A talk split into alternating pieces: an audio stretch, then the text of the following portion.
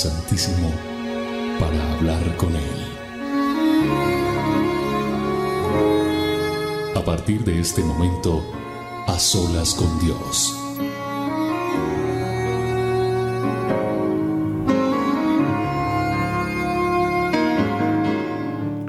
Hola a todos, bienvenidos a este A Solas con Dios. Yo soy William Arana, la voz de las dosis diarias, y es un honor, un privilegio poder estar aquí todos reunidos, congregados en su nombre.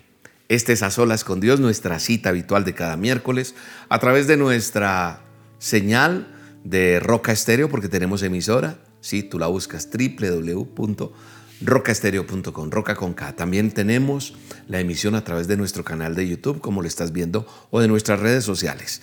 Gracias por estar ahí. Sé que será un tiempo bien bello el que Dios tiene para nosotros porque Él está en medio de este pueblo que le busca, que le ama, que le anhela y que hoy es nuestro Día Mundial de Ayuno.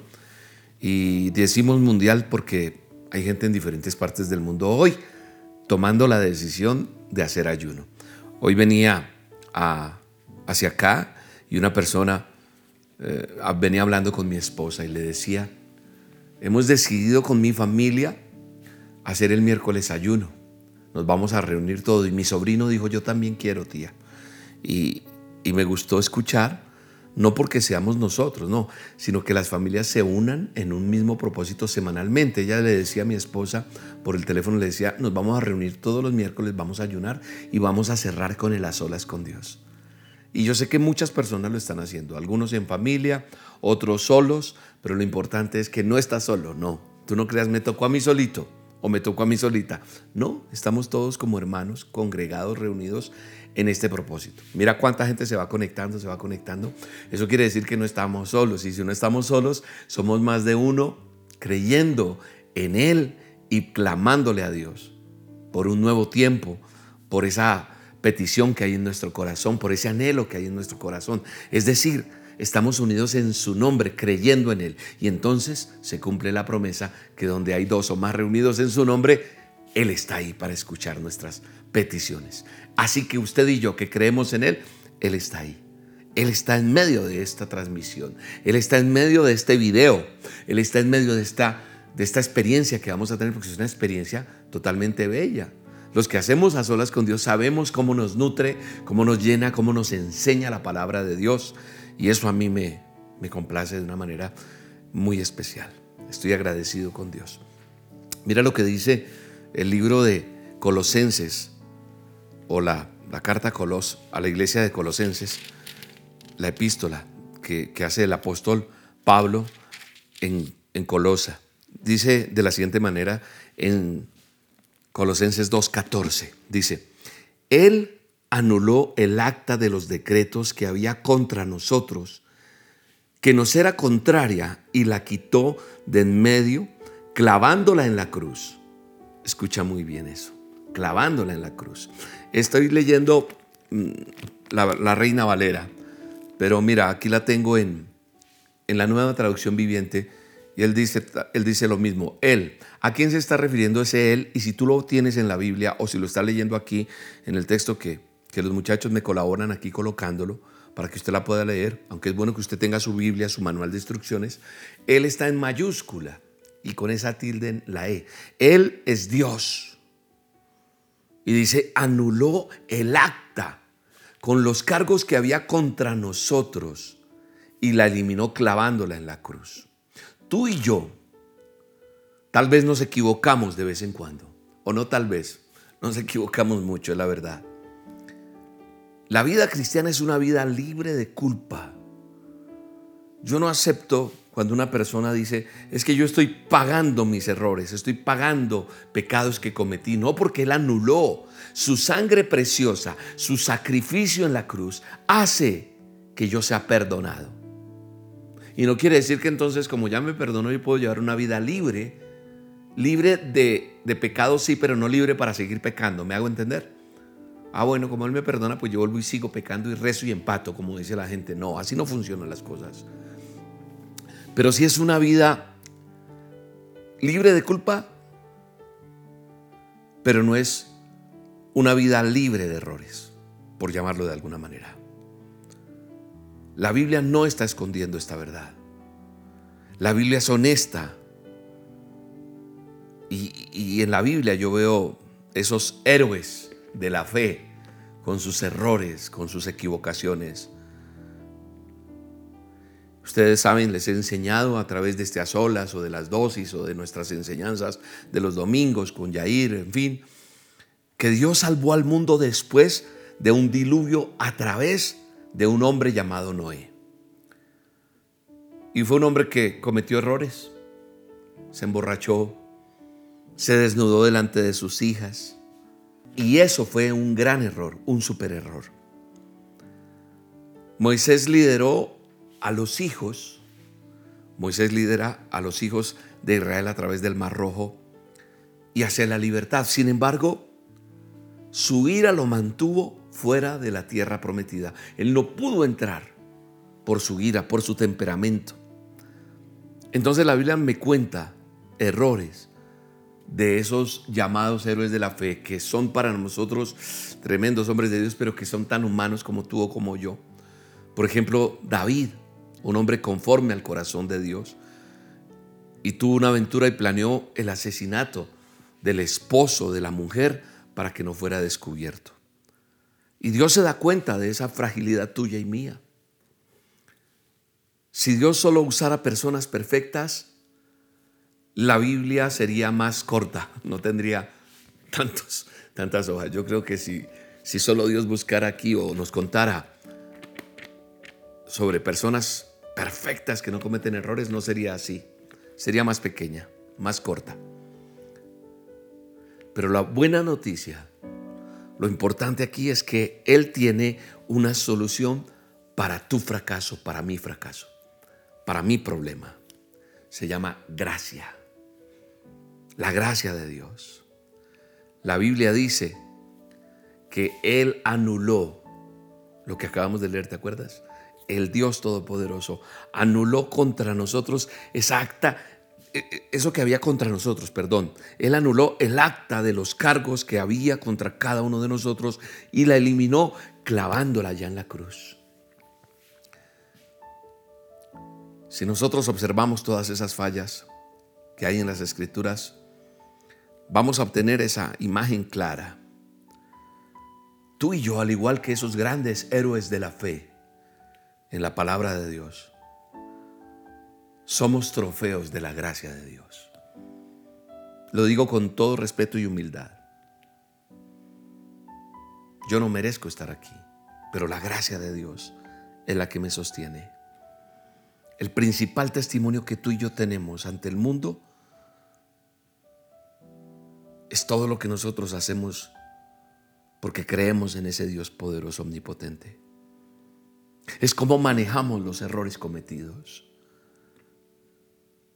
¿Te lamentas o te deleitas en la gracia de Dios? Es entender eso. Las personas quieren encontrarse con un Dios que convierte los fracasos en triunfos. Las personas quieren encontrarse con un Dios que puede transformar vidas destruidas. ¿Y sabe qué es sorprendente de la gracia de Dios? No es solo su poder. No. ¿Sabes qué he encontrado yo hermoso? Es la fuerza que Él me da para volver a empezar. Hoy es un día para volver a empezar. Hoy es un día para volver a creer en Dios, porque a lo mejor has peleado con Él. A lo mejor has renegado, has dicho, pero ¿por qué? Porque es que, es que Dios la cogió conmigo. Es que Dios se olvidó de mí. Es que ¿por qué me tienen que pasar tantas cosas? Yo solo sé que Dios te hará sonreír. Dios te sacará tu mejor sonrisa. Pero una sonrisa verdadera, no fingida como cuando uno está para la foto y sonríe ni uno hace. No, es la sonrisa que sale realmente auténtica, natural, creíble, de ese poder de Dios que te perdona o que me perdona. Es ese perdón de Dios que me permite volver a levantarme y a seguir adelante. Es la fuerza que Él me da cuando nos convertimos en ese trofeo de su gracia. Y entonces ahí es donde yo debo reflexionar en cuál es el significado de la vida cristiana. Está libre de culpa, pero no de errores. Y Él está usando esa falla mía para mostrarle al mundo su fuerza y su poder, porque de lo vil y menospreciado sacó para gloria de Él. Seremos testimonio. Tú serás testimonio en tu casa. Tus hijos serán testimonio. Tu familia será testimonio. Ese, ese tumor desaparecerá y será testimonio. Esa enfermedad será sana en el nombre de Jesús y serás testimonio. Esa economía será restituida, restaurada en el nombre de Jesús y serás testimonio. Dele gracias a Dios hoy. Y dile gracias papá porque me sostienes. Gracias porque tú estás conmigo, Rey. Gracias porque hoy confío en esas promesas que tú tienes para mí, Señor. Promesas de bendición. Promesas que tienes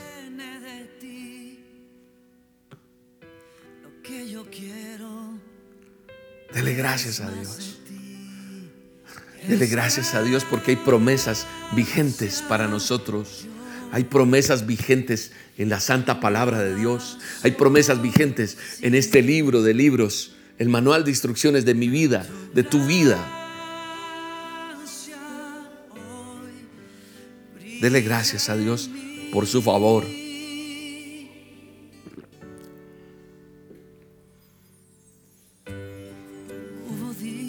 Dios tiene palabra para cumplirla.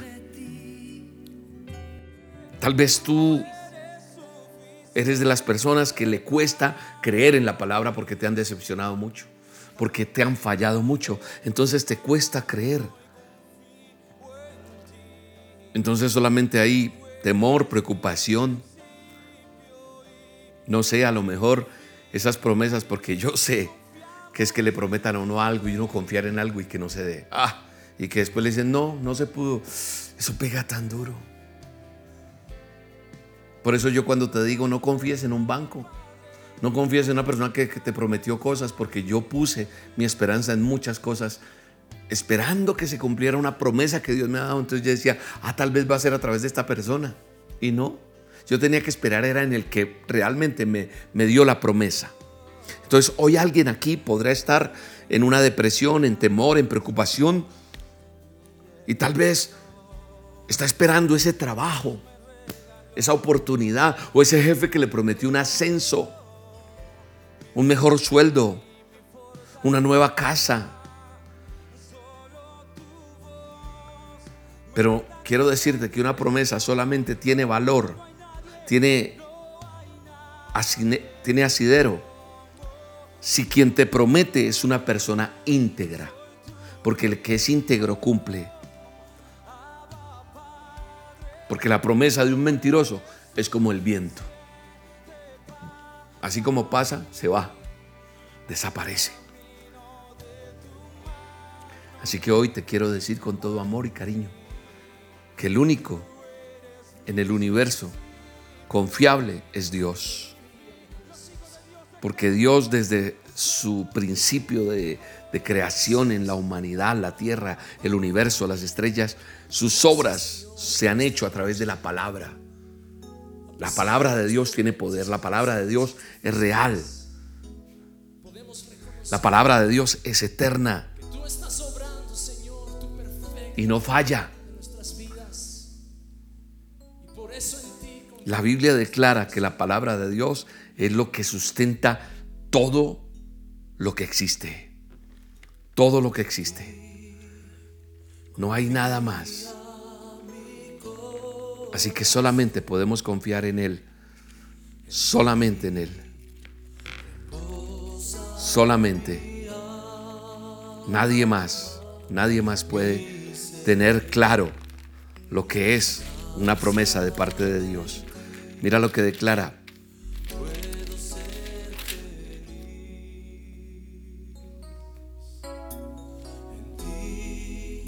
Hebreos capítulo 1, verso 3. Él, que es el resplandor de su gloria. Ese Él en mayúscula es Dios. Él, que es el resplandor de su gloria, la imagen misma de su sustancia y quien sustenta todas las cosas con la palabra de su poder, habiendo efectuado la purificación de nuestros pecados por medio de sí mismo, se sentó a la diestra de la majestad en las alturas. A lo largo de la historia, Dios ha hecho promesas a nosotros, al hombre, al ser humano, con un propósito, ayudarle. Y eso es lo que Dios está haciendo, ayudándonos a través de estos a solas, a través de las dosis diarias. Todas las palabras que siempre grabo en la dosis, en este a solas, en las eh, prédicas de los domingos, están sustentadas en esto, en la palabra de Dios. Solamente en la palabra de Dios. Promesas que siempre se componen de dos partes una condición y un resultado.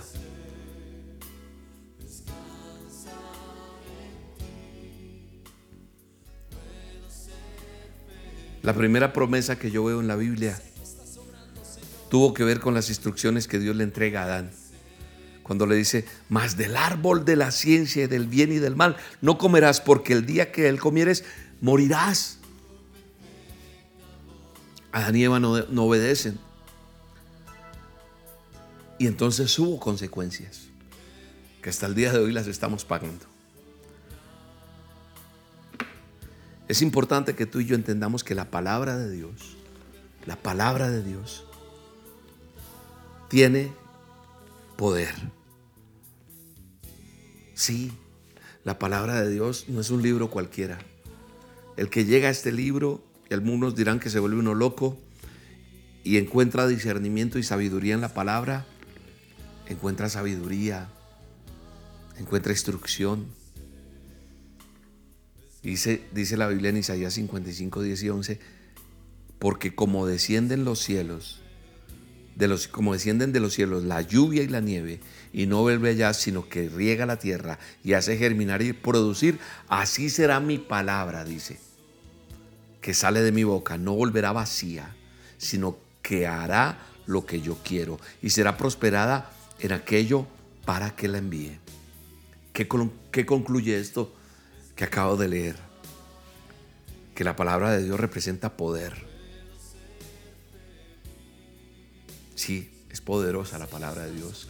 La palabra de Dios no volverá vacía. Por eso es que tú dices, uy, me está hablando Dios a mí hoy. Porque Dios sabe de mis cosas. O, o, no Dios, la gente que se sienta a escuchar una palabra, una prédica, una dosis, dice, oiga, pero parece que me conociera. ¿Por qué me está hablando de esa manera? ¿Sabes qué es? Porque la palabra de Dios no vuelve vacía. La palabra de Dios representa poder. Cuando Noé sale de esa barca, de esa gran arca, después del diluvio, Dios habla con él y le hace una declaración. No fue una promesa que, trajera una condición. No es una promesa con condición, ¿no? Solamente fue una, una declaración de Dios, como una promesa. Dice, mientras la tierra permanezca, no cesarán la cementera y la siega, el frío y el calor, el verano y el invierno, el día y la noche. Esta declaración que está en Génesis 8, 22 dice, es tan cierta que todos los seres humanos en el mundo planificamos de acuerdo a esas palabras. Se planifica a través de eso. El día y la noche, el frío y el calor. ¿Me entiendes? O sea, Dios prometió eso y se hizo. El verano, el invierno y la cementera y la ciega son verdades que existen porque Dios los estableció por su palabra. Es la palabra de Dios la que sustenta la verdad. Por eso es que yo creo a su palabra. Por eso es que esto para mí es un manual de instrucciones. Porque Dios lo estableció. Es su palabra la que sostiene todo. Si nosotros tenemos la confianza necesaria para planificar nuestras vidas sobre estas palabras, ¿por qué es que nos falta entonces confianza para hacer lo mismo? con las otras palabras que hay, con las promesas. ¿Por qué? ¿Por qué te cuesta creer lo que Dios promete a su pueblo? ¿Por qué nos cuesta entender esto? Cuando el ángel Gabriel llevó su mensaje a María acerca del nacimiento de Jesús, dijo algo muy importante que tú y yo tenemos que tener en cuenta en esta palabra que Dios está poniendo en mi boca en estas olas. Después de que él anunció a María y de compartirle el milagro que ya había vivido Elizabeth, Gabriel declara, el ángel, porque no hay nada imposible para Dios. Lucas 1.37. No hay nada imposible para Dios. Seguramente tú estás de acuerdo ahorita con esto que yo estoy diciendo.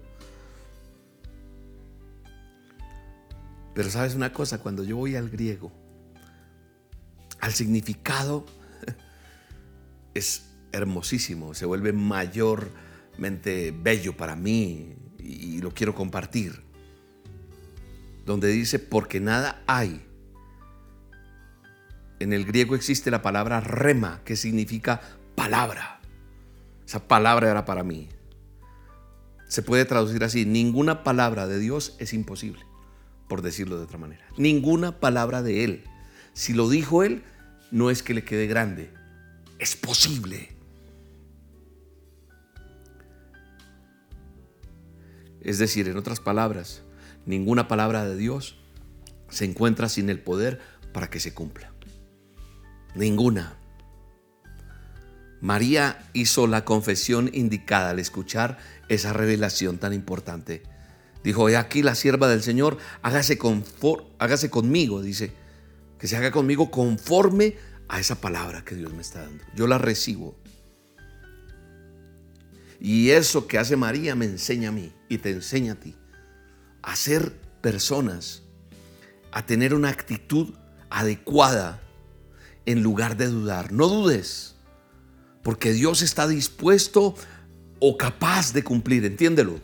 Eso que tú necesitas, porque las promesas de Dios afirman la obra de la palabra.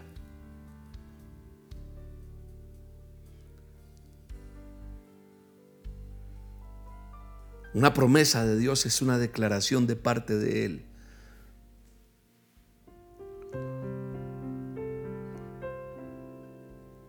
Y lleva un poder implícito allí para cumplirse. Siempre y cuando cumplamos las condiciones que hay.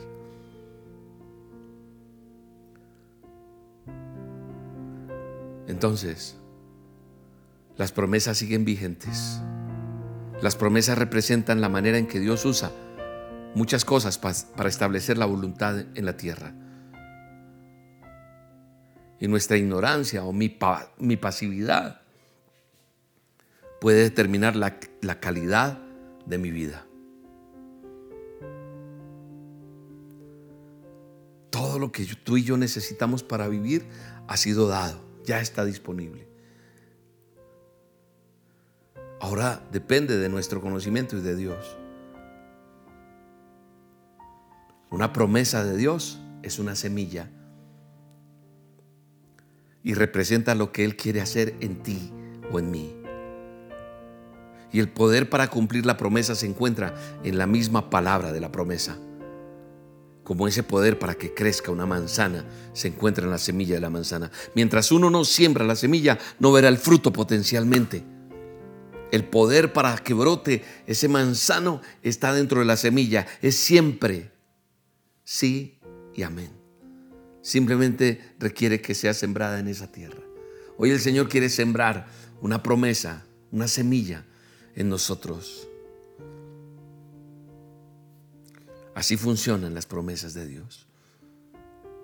Yo quiero que tú entiendas y navegues, te sumerjas, te sueltes en eso que Dios tiene, en el poder.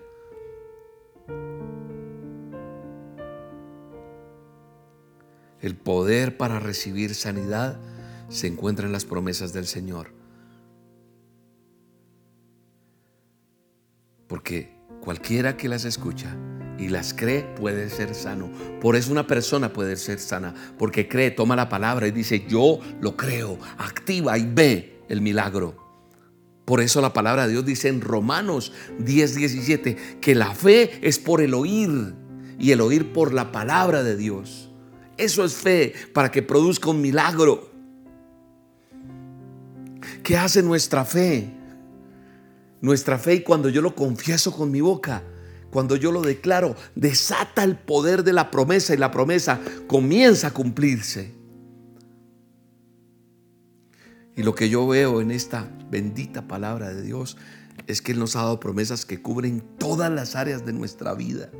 No existe ninguna circunstancia, escúchame bien, ninguna, ni ningún tema sin una promesa que se pueda desatar para experimentar la voluntad de Dios.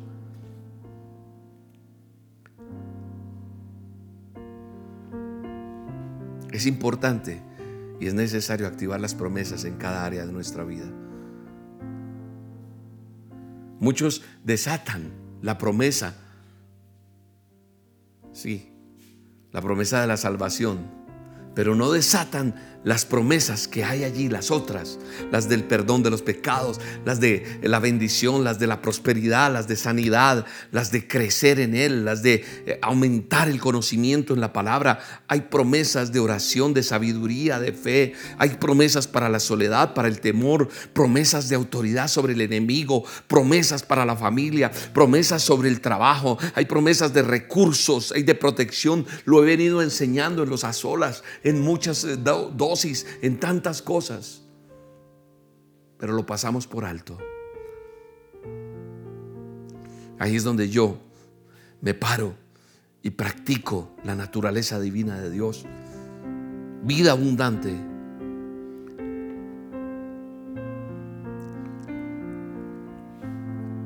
Mantengamos los ojos en las promesas. Creámosle a Dios lo que Él tiene para nosotros. Confiemos plenamente. Porque dice una promesa de Dios que sabemos que a los que aman a Dios, todas las cosas le ayudan para bien. Todo. Aún lo que te duele. Aún lo que experimentas que por qué tuvo que pasar esto en mi casa. ¿Por qué pasó esto en mi familia? ¿Por qué pasó esto en mi hijo? ¿Por qué está pasando esto en mi vida? ¿Por qué están pasando tantas cosas? Entonces, en vez de ese por qué, por qué por qué, por qué, atiende a esta promesa. Sabemos. Yo le digo, Señor, yo sé que para los que te amamos todo obra para bien. Entonces tú pasarás de mí este trago tan difícil que tengo que pasar. Pero lo sabré entender porque vendrá lo mejor. Vendrá lo mejor.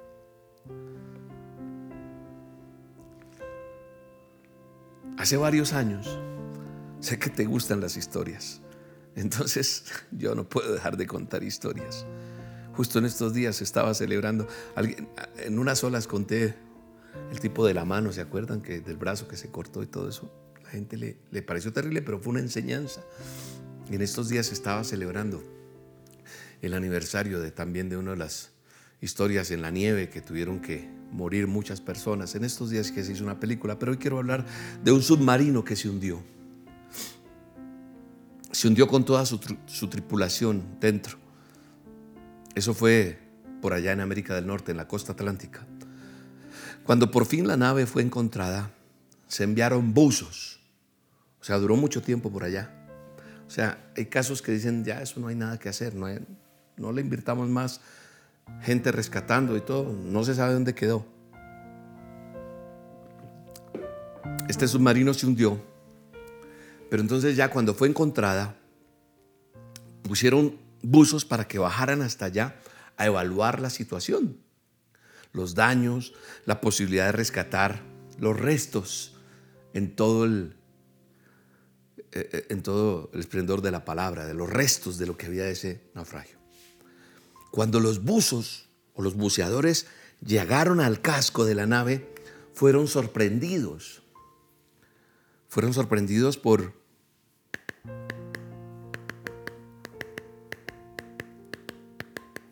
unos golpecitos. ¿Y qué será eso? Empezaron a ver. ¿Qué está pasando? Era un mensaje en clave morse. Ta, ta, ta, Eso es verdad. Y el mensaje de ese código Morse era una evidencia de que alguien estaba vivo todavía allá adentro. Porque ¿quién podría enviar ese mensaje? El mensaje era una pregunta desesperada. Era una pregunta. Yo no sé clave Morse, pero yo me imagino la situación allá. Capitán, están enviando este mensaje. Y era contra las paredes de, esa tumba acuática, llamémosla así, porque estaban dentro. Decía ese mensaje cuando lo, lo descifraron. Hay esperanza, hay esperanza, hay esperanza. Y yo creo que aquí hay más de una persona que está haciendo este mensaje allá en el interior de su corazón. Y por eso estás en este a solas. Estás diciendo, Dios mío, hay esperanza. Hay esperanza para esto que me están diciendo los médicos. Hay esperanza para esta situación que estoy viviendo. Hay esperanza con este hijo. Hay esperanza con este hogar. Hay esperanza en esta tierra. Hay esperanza en este país. Hay esperanza en esta economía que estamos viviendo. Hay esperanza en esta guerra. Hay esperanza en esta carestía. Hay esperanza en lo que estamos viviendo. Y eso es lo que hacemos cada rato. Esa misma pregunta. A esa tragedia que estás viviendo. ¿Quién está libre del inmenso dolor de perder a un ser querido? De la frustración del desempleo, de la angustia de tu casa, de tu hogar, de eso que se está destrozando, de tantas dificultades. Porque estamos como atrapados o sumergidos en medio de ese submarino allá en el fondo. Y sumergidos en el peso de las circunstancias y nos preguntamos, ¿hay esperanza? ¿Hay realmente esperanza para solucionar esto que estoy viviendo? Entonces, vuelvo a hablarte de una promesa. Romanos 8:28, tan trillado, tan marcado, tan, ay, sabemos, no, pero aquí, cuando lo, desmenuzamos de esta manera, cuando lo explicamos de esta manera, y sabemos que a los que aman a Dios, todas las cosas le ayudan a bien. Esto es a los que conforme a su propósito son llamados, así que nosotros tenemos que clamar al Señor, pero levantar nuestra mano y decir, Señor, mi esperanza está en ti.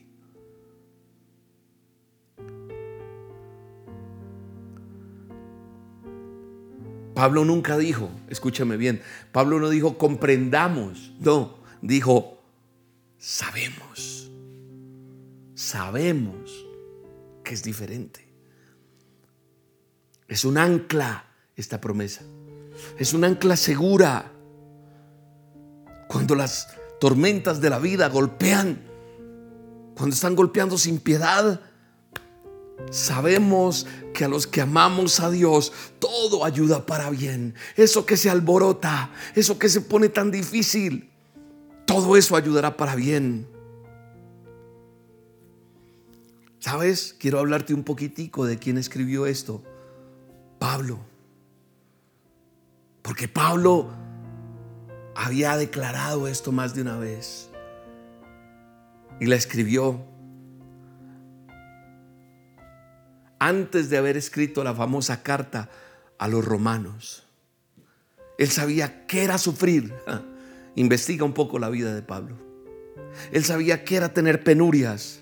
Él sabía qué era tener persecución. Él sabía qué era la indiferencia. Él sabía qué era la traición, qué era la soledad, qué eran las enfermedades, qué era recibir pedradas, azotes, qué era naufragar, qué era la desnudez, qué era el hambre, qué era la sed, qué era la falta de sueño.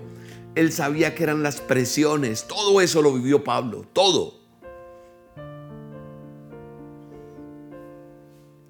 Entonces, ¿qué hizo que Pablo no se hundiera? ¿Qué hizo que Pablo no fracasara?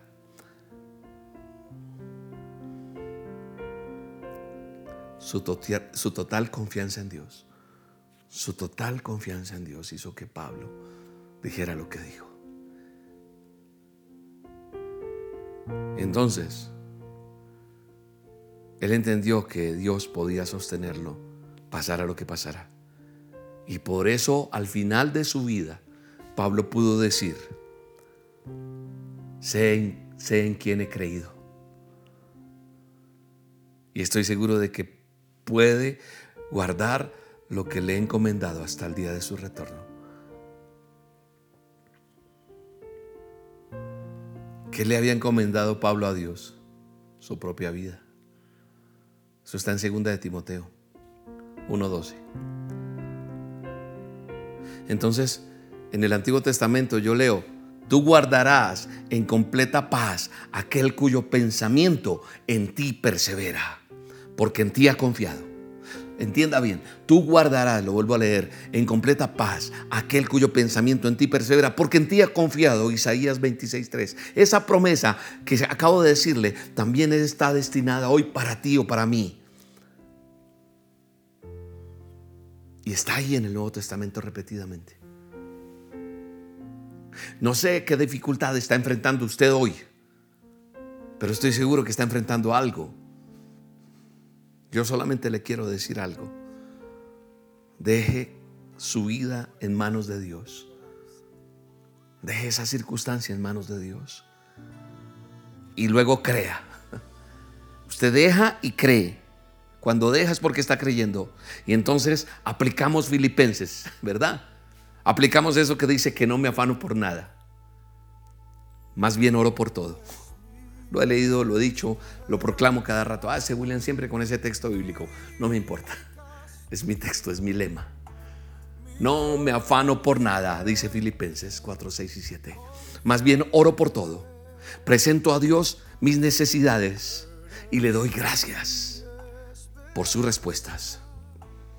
Y dice la palabra, haciendo esto sabrán ustedes lo que es la paz de Dios, la cual tan extraordinariamente, maravillosamente, que la mente humana no podrá entender jamás, esa paz va a mantener mis pensamientos, mi corazón en la quietud y en el reposo de la fe en Jesucristo. Amén, Señor. Cuando las tormentas de la vida parecen abrumadoras, Dios solamente quiere que tú y yo aprendamos a experimentar su paz. Esa paz que podemos experimentar a los que creemos. Dile, Padre, te alabo. Levanta tus manos. Padre, te alabamos. Porque comprendemos que nuestras penas, nuestras lágrimas, hoy podemos venir delante de ti. Hoy reconozco que esa insuficiencia para solucionar por nosotros mismos los problemas de la vida no, no es así, es contigo, Señor. Yo quiero confiar en ti, en tus promesas. Y yo en este momento tomo la autoridad que Dios me da para orar por ti. El que quiera recibir por fe, recibe lo que yo declaro y dice, esto es mío. Hoy en el nombre de Jesús oro por cada persona que está enferma. Yo no sé qué tengas. Tal vez tienes un problema en tu sangre, tal vez tienes un problema en tu columna, tal vez tienes un problema en tu cabeza, en tu piel, en tu dentadura, en tus ojos, en tus pulmones, en un seno, no sé qué haya en el nombre de Jesús. Con la autoridad que Dios me da, declaro que estás sano, que estás sana en el nombre de Jesús. Toda enfermedad de aquel que está haciendo a solas con Dios en este momento, recibe sanidad, recibe respuesta en el nombre de Jesús. Porque tú, Señor, eres nuestra esperanza. Tú eres quien, a pesar de la tormenta, traes para nosotros perfecta paz. Entonces no me afano por nada, más bien oro por todo y doy gracias a ti por el milagro, Señor. Creo en el milagro. Creo en el milagro que estás dándole a esa mujer, a ese joven, a ese niño, a ese abuelo, a esa mamita, a ese papá, en el nombre de Jesús. En el nombre de Jesús. Recibe, joven, recibe, jovencita, en el nombre de Jesús, la paz y la sanidad que solo Dios puede traer. Y también oro por sanidad espiritual por sanidad espiritual en la vida de cada persona que está haciendo a solas con Dios hoy conmigo, por cada persona que necesita sanidad emocional en el nombre de Jesús. Trae paz a sus pensamientos, trae quietud en el nombre de Jesús. Hoy, Padre, en el nombre de Jesús, oro por la economía de mis hermanos. Oro, Señor, para que abras puertas de trabajo, para que traigas soluciones, milagros sobrenaturales económicos, Señor, para salir adelante en medio de esta crisis, para salir en medio de los problemas, porque tú eres mi esperanza, tú eres mi castillo en quien yo confío. Padre, trae solución para ese apartamento que hay que pagar, para esa casa, para esa cuota, para ese préstamo. Padre, en el nombre de Jesús, desenreda esos problemas económicos, esos papeles que se necesitan para pagar esas deudas. En el nombre de Jesús. Padre, la economía de esa empresa, la economía de esa persona, de ese hombre, de esa mujer. Ayúdale, Señor, bendícele, prospérale, levántale, sana al que está en prisión, alivia aquel dolor, aquella, amargura, aquella situación, Señor. Oro por nuestras naciones, oro por nuestros países, oro por la paz del mundo en el nombre de Jesús. Bendice a tu pueblo, bendice tu tierra, bendice a tus hijos, bendice a Israel, bendice esa nación tuya, Señor. Bendice a mis hermanos mayores, bendice esa tierra santa y hermosa. Bendice mi familia, bendice mi hogar, bendice mis hijos, bendice mis nietos, bendice mi esposa, bendice el ministerio Roca, bendice a mis hermanos, a mis consiervos, bendice el equipo, la familia del ministerio Roca, todos los que laboramos aquí. Bendícenos, Señor. Ayúdanos en el nombre de Jesús, Señor. Que tu gracia abunde para siempre, Señor. Que tu gracia abunde para suplir nuestras más profundas necesidades. Consuela, Señor, a cada uno que necesita consuelo. Aquel que está esperando en ti, consuélale, Señor. Llena de paz esa mujer. Consuela nuestros corazones con tu paz que sobrepasa todo entendimiento. Gracias por tu rica provisión para con nosotros en este día, Señor. Gracias Espíritu Santo. Mi alma te alaba y te bendice. Gracias Espíritu Santo. Gracias porque hoy estoy más que seguro en ti, Señor.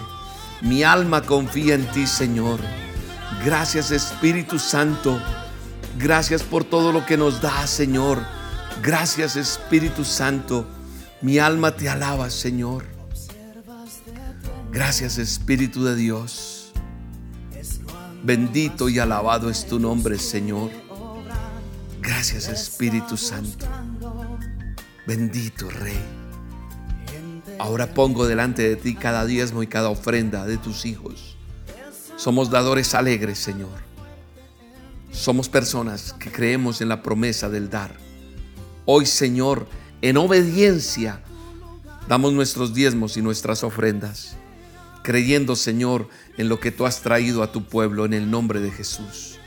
Gracias, Espíritu Santo, por amarnos, por bendecirnos, Señor por traernos la bendición, Señor. La promesa que tú has traído a tu pueblo en el nombre poderoso de Jesús. Gracias Espíritu Santo.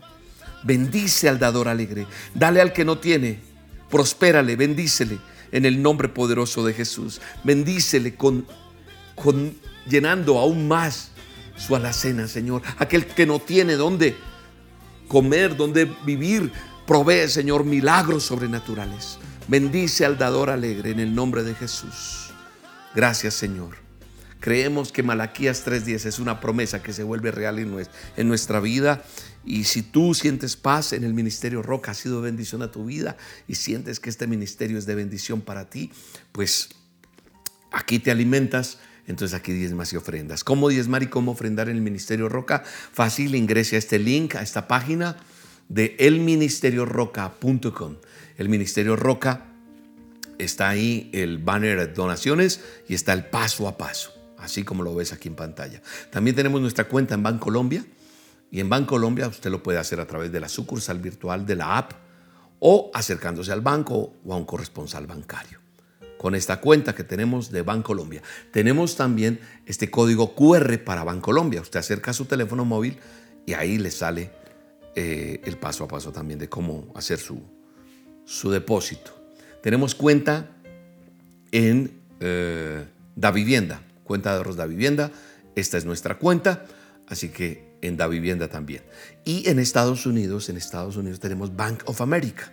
Ahí está el número de cuenta corriente para hacer su depósito y están todos los códigos, el SWIFT, bueno, todo para si usted lo hace desde otro banco para anexarlo al suyo o también lo puede hacer directamente consignando a esta cuenta del Bank of America.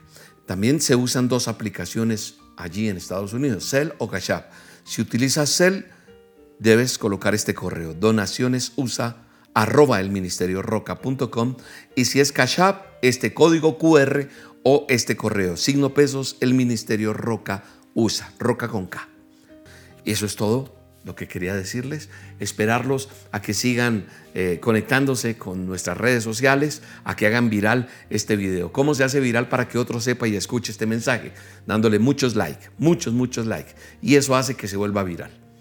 Y si no te has inscrito al canal de YouTube, este por el cual estás viendo esta prédica, este mensaje, este a solas, pues inscríbete. Si te suscribes, ahí donde dice suscribirse, le das link, también hay un clic a la campanita, pues te va a anunciar cuando hay una emisión de parte nuestra.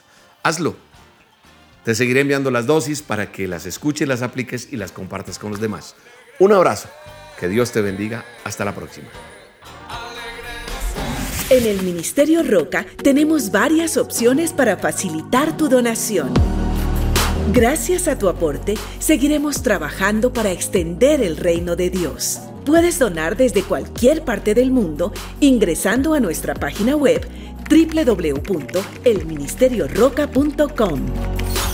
Desde Colombia puedes hacerlo a través de la aplicación o la sucursal virtual Bancolombia. Nuestra cuenta de ahorros 963 000 10 544. El NIT de la Iglesia El Ministerio Roca es 901 243 709. Número de convenio 10972. Si lo prefieres, puedes hacer tu donación en un corresponsal bancario Bancolombia teniendo en cuenta los siguientes datos. Número de convenio 86958. Cuenta de ahorros 963 000 10 544. Recuerda que la referencia es tu número de cédula. O lo puedes hacer fácilmente escaneando nuestro código QR. En Colombia también puedes aportar a través de la vivienda por medio de consignación o transferencia. Cuenta de ahorros 0097 0015 3977. NIT 901 243 709-4. Si te encuentras en los Estados Unidos, puedes hacer tu donación por medio del Bank of America a nuestro número de cuenta corriente 8981 1390 8829. Código SWIFT BO FA US 3N. Código ABA 026 00 95 93. Otra excelente opción es el sistema de pago electrónico CEL. Para ello, debes escribir nuestro correo electrónico donacionesusa arroba elministerioroca.com por medio de Cash App, signo pesos, el Ministerio Roca USA o escaneando este código QR. Gracias por bendecir este ministerio. Oramos por tu vida y tu familia. Estamos seguros que seguiremos avanzando y llegando a más personas con el mensaje de Dios que cambia vidas. El Ministerio Roca, pasión por las almas. Quiero dar un testimonio. Me llamo Pilar Lozada Chavarro. Eh, escucho las dosis diarias hace dos años y medio gracias a una cliente que viene a mi peluquería. Soy estilista.